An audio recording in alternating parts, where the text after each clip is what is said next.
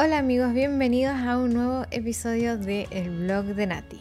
Hoy día vamos a hablar sobre el discurso que hizo Sebastián Piñera el 21 y 22 de septiembre frente a la Asamblea General de la ONU. Pero antes de esto, quiero invitarte a que te suscribas al canal, a que le des a la campanita para que cada vez que yo suba un video eh, te informes y puedas verlo. También quiero recordarte que este programa lo puedes escuchar en formato podcast. Si, estás manejando o vas camino a tu trabajo y no puedes ver el video, puedes escucharlo en el formato podcast en Spotify, en iTunes y en Google Podcast. Así que bueno, con eso empezamos. Y como dije anteriormente, el 21 y 22 de septiembre Sebastián Piñera hizo su intervención frente a la Asamblea General de la ONU. Y yo he aprendido que el discurso de Piñera aguanta de todo. Dijo muchas cosas, pero quiero analizar en específico dos partes del discurso de Piñera. Así que bueno, vamos a ir con la primera parte y vamos a escuchar el siguiente video. Esta pandemia, que no reconoce ni respeta fronteras, ni nacionalidades, ni etnias, nos ha mostrado la necesidad de fortalecer la colaboración y la gobernanza internacional. Bueno, ahí estaba Piñera hablando de gobernanza internacional. Ahora, no es el primero que empieza a hablar de estas cosas. Él está subiéndose a la ola, a esta corriente de muchos líderes internacionales. Por ejemplo, lo hizo el secretario de la ONU, también lo hizo Pedro Sánchez de España y así algunos otros. Desde el inicio, de hecho, de esta pandemia se ha estado hablando de fortalecer la gobernanza global o mundial o internacional, como le quieran llamar, y de la necesidad de que las decisiones se tomen a nivel global en las organizaciones supranacionales. Piñera solamente reafirma esta idea, y también lo hace, cuando habla del desafío de mejorar el acceso a la salud, la educación, al trabajo, la vivienda, al agua potable, pero siempre planteándolo como un desafío de la ONU, no un desafío de los estados de cada uno. Eh, también habla de regular la migración, pero también hablando desde la ONU eh, y protegiendo supuestamente los derechos humanos de los migrantes y de los refugiados me pregunto yo si que lo, que estaba hablando Piñera se refería a lo que estamos viviendo hoy día en el norte, en estos últimos días, en donde ha llegado tanta migrante ilegal. ¿Era esto a lo que él se refería cuando decía que, que la migración tenía que ser no regularizada, sino que regular? Lo dejo ahí como una pregunta para ustedes. Em, también habló de fortalecer el compromiso con los objetivos de la Agenda 2030. Todo esto apunta hacia un gobierno global y por ende a la pérdida de nuestra soberanía nacional. Ahora, ¿por qué Piñera habla de estas cosas? La razón es muy simple. Porque Piñera es un globalista. Así de sencillo. Después voy a profundizar por qué, por qué yo pienso que Piñera es un globalista. Ahora la pregunta que quiero responder es que ¿es realmente esto así? ¿Ha sido esta una oportunidad para mostrarnos que necesitamos fortalecer la gobernanza mundial o global o internacional, como dijo Piñera? Eh, ¿No es más bien la pandemia una muestra del fracaso de la gobernanza mundial o de los poderes supranacionales? Recordemos que el coronavirus avanzó porque la OMS no encendió las alertas a tiempo. Ignoró la advertencia que recibió, por ejemplo, por parte de Taiwán el diciembre de 2019 también protegió a China ante la evidencia de que el virus provenía de un laboratorio. ¿Cuánto tiempo la OMS negó esta información? Los protocolos de la OMS han sido dudosos. Un día dicen una cosa, otros días dicen otra. Primero dijeron que el contagio persona a persona no sucedía con el coronavirus. Después dijeron que sí, y no, y no solamente que sucede, sino que es hipercontagioso. Después dijeron que no había que cerrar fronteras, que era una actitud racista. Luego dijeron que sí, que todas las naciones tienen que cerrar las fronteras. Después dijeron que era importante mantener en cuarentena y cerrar todos los países, pero, pero cuando se trataban de protestas por la justicia social, entre comillas, eh, ahí no importa la cuarentena. También dijeron que no había que tomar ibuprofeno, después dijeron que sí, que la hidroxicloroquina no funciona, después salió un estudio que en realidad sí funcionaba después de mucho tiempo. Es tanto así que en el video que eh, tuve el privilegio de hablar con Amparo Medina, hablamos del caso de Guayaquil. Les voy a dejar ahí linkeado el video para que después ustedes lo vean. Pero hablamos del caso de Guayaquil, en que eh, aplicó protocolos diferentes a lo que establecía la OMS y tuvo un éxito tal que redujeron la muerte en cero en pocas semanas. Estoy hablando de Guayaquil, esa ciudad donde veíamos videos, nos llegaban videos desde Ecuador en donde las personas estaban muertas, tiradas en las calles. En pocas semanas redujeron a cero. ¿Pero cómo? No obedeciendo a la OMS. Se ha descubierto que la OMS, más que proteger la salud de las personas, se ha dedicado a proteger los intereses de algunos países como China. Y eso es una de las cosas que mencionó Donald Trump en su discurso. Y mientras tanto, ¿para qué hablar sobre la, la alta comisionada de los derechos humanos? ¿Para qué la voy a mencionar? Que es incapaz de condenar la violación de los derechos humanos en Venezuela o se sienta a negociar con Maduro y a tener una conversación muy fructífera, como dijo Maduro hace muy poco. Creo que los hechos demuestran que la pandemia ha hecho exactamente lo contrario a lo que dijo Piñera. Que la gobernanza global no funciona y que cada país debería preocuparse de sus propios ciudadanos. Pero bueno, eso no fue todo lo que él dijo. Quiero que escuchemos el siguiente video, la continuación de este discurso, en donde tiene la, eh, el descaro, digamos así, o tiene las patitas, como se diría en chileno, de hablar del liderazgo de Donald Trump. Veamos, veamos el siguiente video. También ha puesto en evidencia la enorme interdependencia de la comunidad internacional en estos tiempos de crisis es cuando más necesitamos liderazgos y colaboración entre todos los países. Las grandes potencias, en lugar de confrontarse permanentemente en el terreno económico y en el terreno sanitario, debieran liderar la lucha contra esta pandemia y la lucha para salir de esta recesión mundial y no generar el gran y preocupante vacío de liderazgo que observamos hoy. Me parece que hay que tener mucha personalidad para ponerse a dar cátedra de liderazgo, señor Piñera. Piñera, o sea, si hay falta de liderazgo en algún lugar es en nuestro país en este momento, en este preciso instante. Pero él se tiene la personalidad para dar cátedra de liderazgo a las grandes potencias. Y evidentemente que estaba hablando de Donald Trump, no lo menciona, pero si uno lo escucha, uno sabe de quién está hablando, ¿verdad? Así que bueno, ¿quieren hablar de liderazgo? Bueno, hablemos entonces de un verdadero liderazgo. Hablemos de Donald Trump. Veamos las cosas que ha hecho el presidente Trump en el último tiempo. Trump es el único presidente de Estados Unidos que no ha iniciado ninguna guerra, contando desde, desde Ronald Reagan en adelante. Ninguna guerra, es el único presidente de todos los que han pasado desde Ronald Reagan en adelante. Él es un presidente que ha cumplido su promesa de gobierno de retirar las tropas norteamericanas en Irak y en Siria, entre muchas de las otras promesas que él ha cumplido durante su gobierno.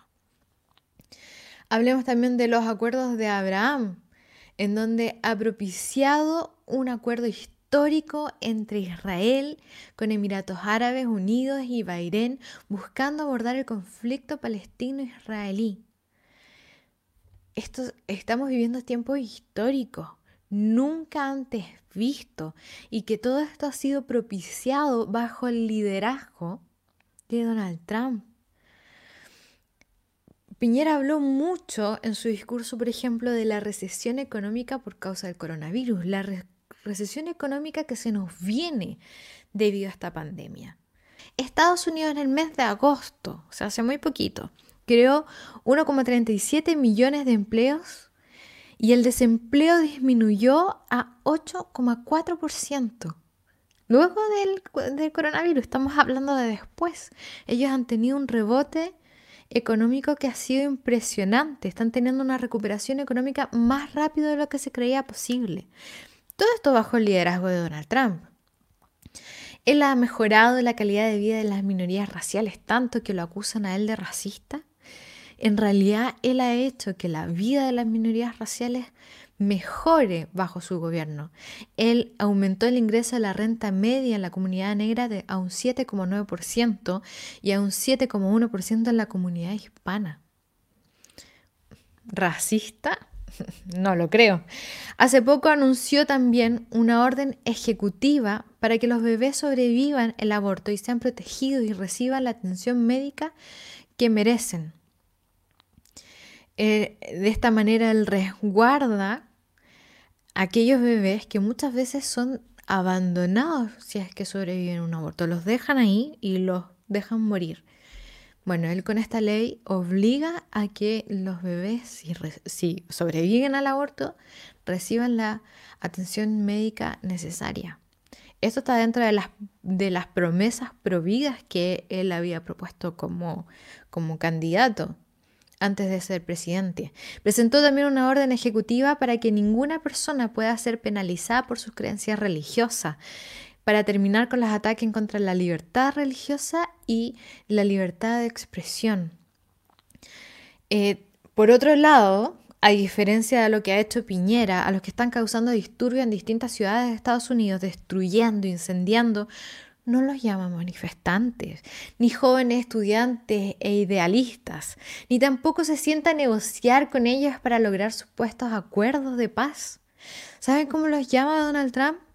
A estos que destruyen, que queman, los llama terroristas domésticos, los llama anarquistas, lo están metiendo presos, lo están acusando de sedición y traición a la patria. Están endureciendo las penas para aquellos que son parte de estos disturbios y también para aquellos que promueven o financian estos disturbios, disturbios perdón, como está ocurriendo en el estado de Florida. En Pensilvania, a los que fueron detenidos en medio de unos disturbios porque atacaron una estación de policía con botellas de vidrios, con rocas, con ladrillos, incendiaron barricadas, a ellos le establecieron una fianza de un millón de dólares. ¿Sabía eso? Bueno, ¿sabe por qué, ¿saben por qué en el gobierno de Estados Unidos están haciendo esto? Porque ellos saben, ellos saben que con los terroristas no se negocia. El discurso frente a la Asamblea General de la ONU, el presidente Donald Trump no fue tan básico como Piñera. No habló de, los, de aminorar las desigualdades, las demandas sociales o la justicia social. No, él llamó a la ONU que se enfocara en los verdaderos problemas que enfrenta el mundo, al terrorismo, a la opresión contra la mujer, pero no a la opresión de la que hablan las feministas, sino que la opresión que se vive en países musulmanes o países no occidentales habló del trabajo forzado, habló del narcotráfico, del tráfico de personas. ¿Sabían ustedes que hoy día el tráfico de personas es la, forma moderna de esclavitud? 30 millones de esclavos en el mundo tenemos nosotros hoy día. 10 millones de ellos son niños. Entonces Donald Trump le dijo a la ONU, a esta Asamblea General, ¿saben qué? Preocúpense de los verdaderos problemas que hoy día enfrenta el mundo. También habló de la persecución religiosa, sobre todo de la religión cristiana, que es la religión más perseguida en el mundo y va en aumento. ¿Se sabe eso? ¿Alguien habla de eso? Solamente el presidente Trump. ¿Y saben por qué? Porque este es el verdadero liderazgo. Entonces, Piñera creo que es un hombre con mucha personalidad, pero con muy poco liderazgo. Así que bueno, sigamos con la siguiente parte de, del discurso de Piñera, en donde él explica lo que pasó en Chile con el estallido. Eh, yo le llamo estallido delictual, terrorista, él le llama estallido social. En Chile, ciudadanos de todas las edades, de todos los sectores, salieron a las calles a demandar mejores pensiones, mejor salud, mejor educación. Y también menores desigualdades, mejor calidad y menor costo de los servicios públicos, mayor igualdad ante la ley y mejor control de conductas abusivas. Todas estas demandas, a pesar del progreso anterior, se venían acumulando desde hacía muchas décadas. El gobierno escuchó con atención, con sensibilidad y con un sentido de urgencia estas demandas y puso rápidamente en marcha una nueva agenda social para hacerse cargo y avanzar en la solución a estas demandas. Lamentablemente, y aprovechándose de estas manifestaciones, grupos minoritarios provocaron en nuestro país una enorme explosión de violencia, con incendios, disturbios, destrucción y delincuencia, que no respetaron a nada ni a nadie y que causaron un grave daño al cuerpo y alma de Chile. En democracia no podemos tolerar ninguna forma de violencia, de cualquier naturaleza, física o a través de redes sociales. La violencia y las amenazas y la intolerancia son incompatibles con una sociedad democrática que quiere vivir en paz y que debe fundarse siempre en el respeto, el diálogo y la solución pacífica de las controversias. Durante estos meses difíciles y violentos, mientras ejercíamos nuestro deber de restaurar el orden público y resguardar la seguridad ciudadana, para lo cual recurrimos a estados de excepción que están contemplados en nuestra Constitución, nuestro gobierno tomó todas las medidas y todas las precauciones posibles y necesarias para garantizar el respeto de los derechos humanos de todos nuestros compatriotas. Aplicamos normas estrictas para regular el uso de la fuerza por parte de las policías, en plena concordancia con las normas internacionales en materia de derechos humanos. Adoptamos una política de plena transparencia frente a la ciudadanía en materia de información relacionada con derechos humanos. Reforzamos el sistema de defensores públicos. Concedimos a nuestro Instituto Nacional de Derechos Humanos y a nuestra Defensoría de la Niñez apoyo logístico y acceso pleno a todas las instalaciones policiales, hospitalarias, penitenciarias y todas las que fueron solicitadas, para poder apoyar y facilitar su importante tarea de protección de los derechos humanos, que lo hacen en forma autónoma. Invitamos al Alto Comisionado de las Naciones Unidas para los Derechos Humanos y a la Comisión Interamericana de Derechos Humanos que vinieran a nuestro país para observar en el terreno lo que estaba ocurriendo. Y toda evidencia de abusos o uso excesivo de la fuerza fueron puestos a disposición de la Fiscalía, la cual por mandato constitucional tiene el deber de investigar estos hechos y, cuando corresponda, llevarlos a los tribunales de justicia para que estos juzguen y sancionen de acuerdo a la ley. Eso es lo que corresponde en una democracia y en un Estado de Derecho. Y vamos a hacer todos los esfuerzos para que en Chile no haya impunidad, ni para los que vulneran los derechos humanos, ni para los violentistas que atentan contra nuestra sociedad. En estos tiempos difíciles, cuando nuestra democracia se vio amenazada, nuestro gobierno propuso y Chile optó por una salida institucional pacífica al conflicto, a través de una reforma constitucional que dio origen a un proceso que se iniciará este 25 de octubre con un plebiscito ciudadano. Estoy convencido que la inmensa mayoría de los chilenos queremos perfeccionar, modernizar o cambiar nuestra constitución. En el plebiscito del 25 de octubre, los ciudadanos democráticamente elegiremos el camino a seguir. Esta crisis representa una oportunidad para lograr un acuerdo constitucional que permita que nuestra constitución sea ese gran marco de unidad, de estabilidad y de proyección hacia el futuro. Bueno, ahí está el, discurso. ¿Qué les, ¿Qué les parece? A mí me llama mucho la atención que dice que en Chile ciudadanos de todas las edades, de todos los sectores salieron a las calles a demandar mejores pensiones, mejor salud, etc.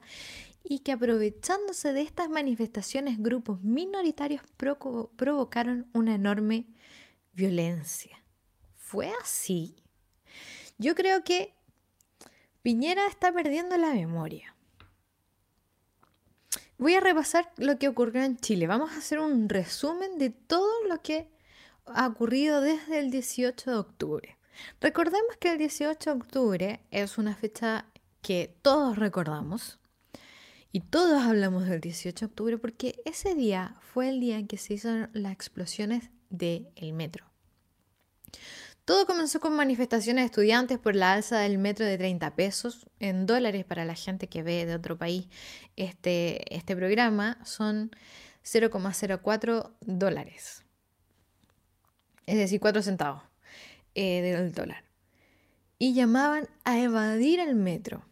Pero el 18 de octubre hubo un atentado terrorista en contra eh, del mejor sistema de movilización que nosotros tenemos en Santiago el mejor sistema de movilización. O sea, si había algo en que nosotros podíamos enorgullecernos, era del metro.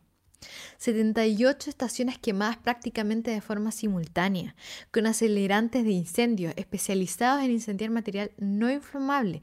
Toda la evidencia de los atentados del metro apunta a que fue un acto premeditado, muy bien planificado, realizado por expertos. Entonces hablar de que todo partió con manifestaciones sociales donde personas de todas las edades, de todos los sectores, así no partió.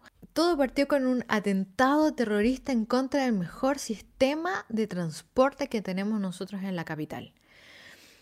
Y eso no quedó así, ¿cierto? Toda, eh, en dos días hubo 350 ataques a nivel nacional. Me van a decir que aquí no hubo una, un plan maestro 350 ataques a nivel nacional en dos días, 110 saqueos, 14 incendios. En 20 días las pérdidas eran de 1.400 millones de dólares. Y en el metro eran más de 300 mil millones de dólares. Solo en el metro. Esto no ha sido un movimiento transversal, ni espontáneo, ni social, ni ciudadano, sino es una insurrección premeditada y muy bien planificada, que solo disminuyó parcialmente debido al coronavirus. Gracias al coronavirus es que se guardaron por un tiempo. Pero en estos momentos ya están desatados nuevamente, porque se nos viene 18 de octubre, ¿cierto? La conmemoración del atentado terrorista, y se nos viene el 25 de octubre el plebiscito. Así que ya la violencia está desatada en las calles nuevamente. Ahora, Piñera habló constantemente en su discurso acerca de cómo su gobierno respeta los derechos humanos. Ahora, ¿los derechos humanos de quién? Porque los únicos derechos humanos que se están respetando en este país son los derechos de los terroristas, derechos entre comillas, porque qué derechos pueden tener los terroristas, ¿cierto? Y de los violentistas. Pero ¿qué pasa con el derecho de la gente que le han quitado los campos en el sur o de los que han perdido sus negocios o los que porque se los han quemado, de los que han perdido sus trabajos porque han quebrado? ¿Qué pasó con el derecho a la libre circulación en este país? El gobierno de Piñera no ha cumplido con la labor fundamental del Estado, que es justicia y seguridad para sus ciudadanos. Ha hecho de todo menos la labor fundamental de un, de un gobierno. Más encima dice en este discurso, estoy convencido que la inmensa mayoría de los chilenos queremos perfeccionar, modernizar o cambiar nuestra constitución. Entonces, ¿para qué hacemos plebiscito? Si ya sabemos todos que todos quieren cambiar la constitución. ¿O no se hace un plebiscito porque en realidad no sabemos lo que la ciudadanía quiere? ¿Y qué dice él? Que el plebiscito del 25 de octubre los ciudadanos democráticamente elegiremos el camino a seguir. O sea, que la constitución, y escúchame bien esto, porque esto no lo ha dicho por primera vez, lo ha dicho varias veces, sus ministros también lo están diciendo. La constitución la van a cambiar sí o sí. El plebiscito se trata de determinar el cómo la vamos a cambiar. La vamos a cambiar por medio de un proceso constituyente con una convención mixta o convención constituyente o la vamos a cambiar por medio de reformas en el Congreso. Esa es la decisión que se está tomando según el gobierno de Piñera. Por lo tanto, cuando nos dicen usted rechaza la nueva constitución, nos están mintiendo. Nos están diciendo usted rechaza el proceso constituyente, pero el cambio a la constitución viene sí o sí según el gobierno de Piñera. Ahora, ¿por qué? ¿Usted se ha preguntado esto? ¿Por qué Piñera se puso a hablar del proceso constituyente en la ONU? ¿En qué le interesa a la Asamblea General de la ONU la nueva constitución de Chile? ¿Se han hecho esa pregunta? Tenemos que entender que el cambio a la nueva constitución no solo le interesa a la izquierda radical.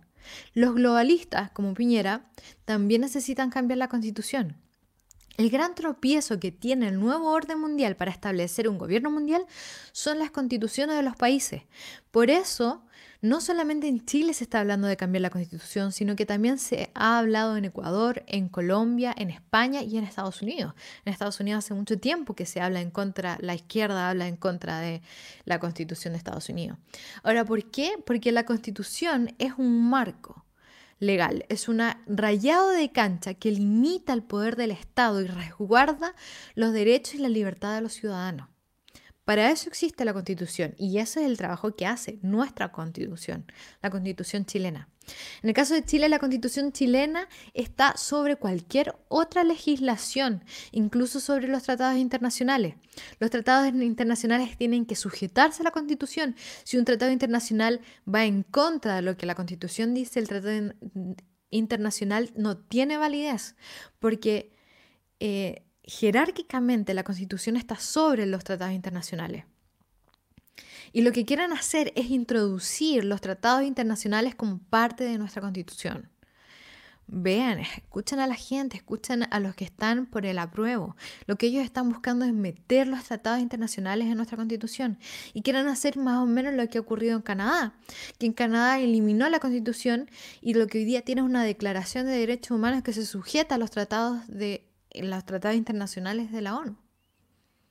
Eso es lo que quieren hacer con Chile y eso es lo que quieren hacer con nuestra constitución. De esta forma establecen un gobierno único, en donde los estados no solo serán, solo serán perdón, administradores que se sujeten a las Naciones Unidas, ya no vamos a gobernar, ya no vamos a tener nuestra propia soberanía, donde establecemos cuál es el futuro que queremos seguir como país, sino que va a venir las Naciones Unidas que hacer y los gobiernos van a ser simplemente administradores de esos proyectos y esas leyes que establezcan las Naciones Unidas. Y si no me cree, yo le quiero eh, pedir que escuche estas palabras del periodista español Javier Villamor, hablando acerca del nuevo orden mundial. Lo que más me ha sorprendido eh, es que precisamente mm, no solo algunos periodistas como yo, sino que además los mismos gobernantes, estoy hablando de la ministra portavoz Montero, que dijo en una rueda de prensa que lo que llevamos es el nuevo orden mundial.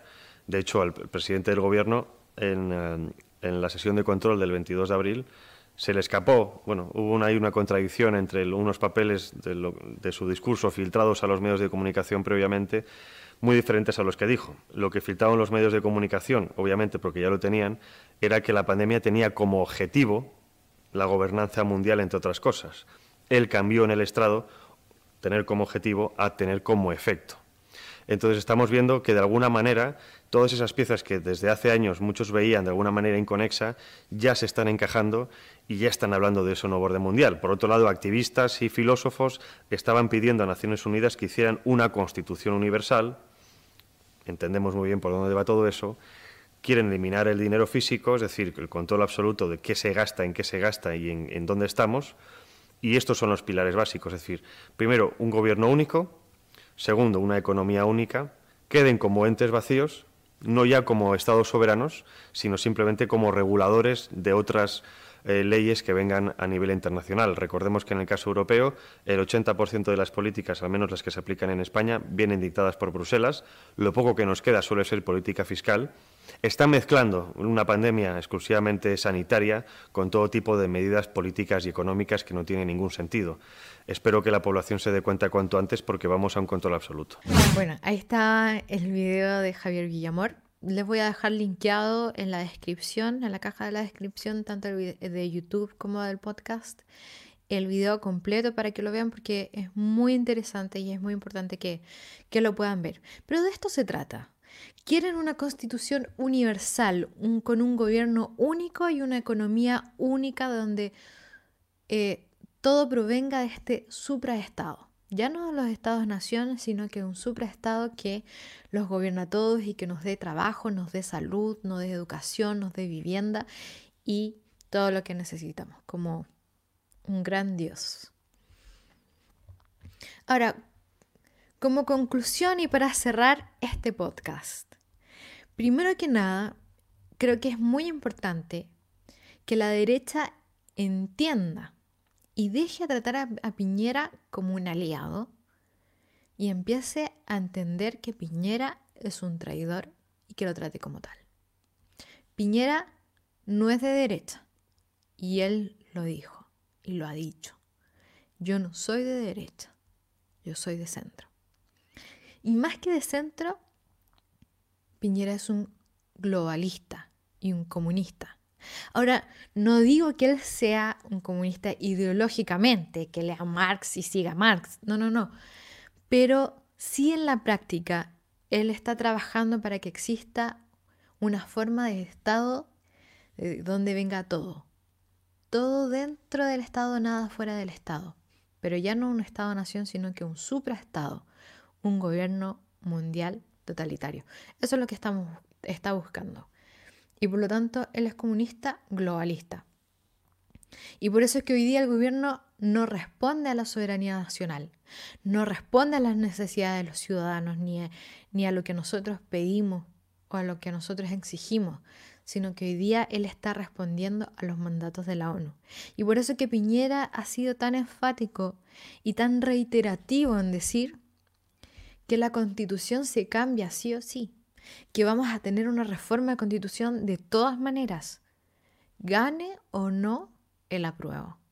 Porque él lo que está haciendo no es responder a lo que el pueblo elija mediante el plebiscito, sino que él está respondiendo a los mandatos de la ONU.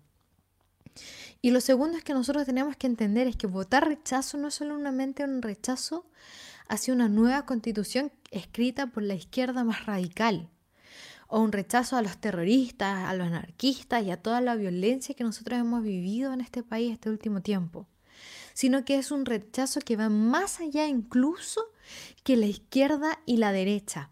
Es un rechazo a la clase política tradicional, a los políticos que llevan sentados en el poder apernados durante 30 años, a los políticos que no buscan el bien de Chile, sino que quieren cambiar la constitución para aumentar su propio poder y para asociarse a este supraestado llamado ONU y Gobierno Mundial, o Nuevo Orden Mundial, como también se le llama. Así que bueno, eh, yo sé que este, esta información va a causar, eh, algunos van a estar enojados conmigo por las cosas que estoy diciendo y por hablar en contra de Piñera, pero es tiempo que llamemos las cosas como son y que veamos lo que realmente está pasando en Chile y en el mundo. Eh, como les dije antes, les voy a dejar el video linkeado de Javier Millamor, donde él explica bastante más el tema del nuevo orden mundial, la relación que tiene con el coronavirus y demás. Y si te gustó este video, ponle me gusta, compártelo porque es la mejor manera que tenemos de difundir este tipo de información y nos vemos en un próximo episodio del blog de Nati.